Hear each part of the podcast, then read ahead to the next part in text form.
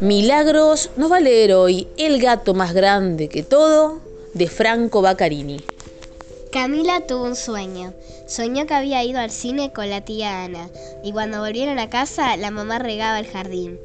Sobre las flores había una nube de abejorros y el gato los miraba como si estuviera a punto de saltar sobre la nube, pero los abejorros ni siquiera sabían que el gato estaba ahí es que los gatos y los abejorros pertenecen a mundos tan diferentes. Es como si fueran Marte y Plutón. Marte es rojo y Plutón, bueno, ni idea. Pero no es como Marte. La mamá cantaba. La oreja se quejó, pero nadie la escuchó. ¿Quién atiende las quejas de una pobre oreja? Después la tía Ana se fue del sueño y ahí vino la parte de miedo porque Camila vio que el gato había cambiado, estaba distinto, más grande, mucho más grande, un gato gigante. La mamá seguía cantando, el gato se había puesto a crecer y qué bien le salía, eh, y qué bien le salía, eh, eh, eh, porque crecía y crecía. Camila sintió miedo y así fue que, en el sueño se puso a gritar, ¡Mami! ¡Mirá! ¡Mami! ¡Mamá! La mamá también se asustó. ¿Qué pasa, Cami? Mirá al gato, mamá. Mirá cómo crece. Uy, ¿lo habré agrandado yo con mi canción? No sé, mami.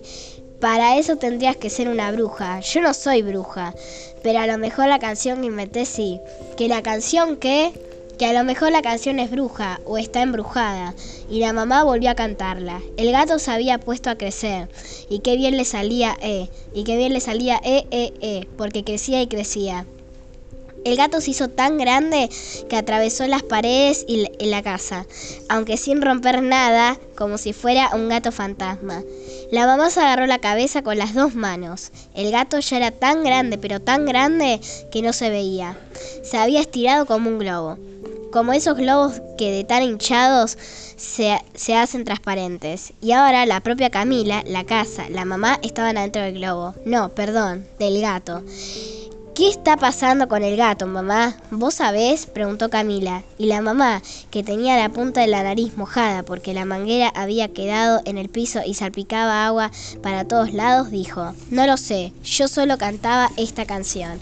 El gato se había puesto a crecer, y qué bien le salía eh, y qué bien le salía eh, eh, eh, porque crecía y crecía.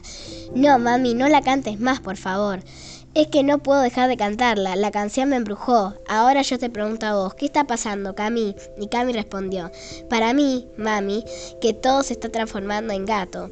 La mamá no entendía nada y quería entender. Pero Cami, ¿cómo puede ser que el gato sea más grande que la casa?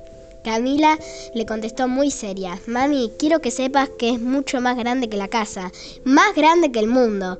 Y, y tengo que decirte algo, no te asustes. ¿Qué, hijita? Ay, menos mal que estás vos para explicarme. Nosotras dos estamos adentro del gato. El jardín está dentro del gato, todo, hasta el cielo, está dentro del gato. La mamá se quedó pensando un ratito, hasta que dijo, entonces, ¿el gato es como el universo? Por lo menos es como el universo, pero me parece que un poco más, dijo Camila, y con la seguridad que solo se puede tener en un sueño, la aseguró la mamá. Mami, es sencillo. Nosotros estamos adentro de la casa. La casa está dentro del mundo. El mundo está dentro del universo. Y el universo está dentro de, de, un gato. Y listo. Ahora ya es tan grande, pero tan grande que no lo vemos. Y esa explicación en el sueño las dejó tranquilas a las dos. Fin.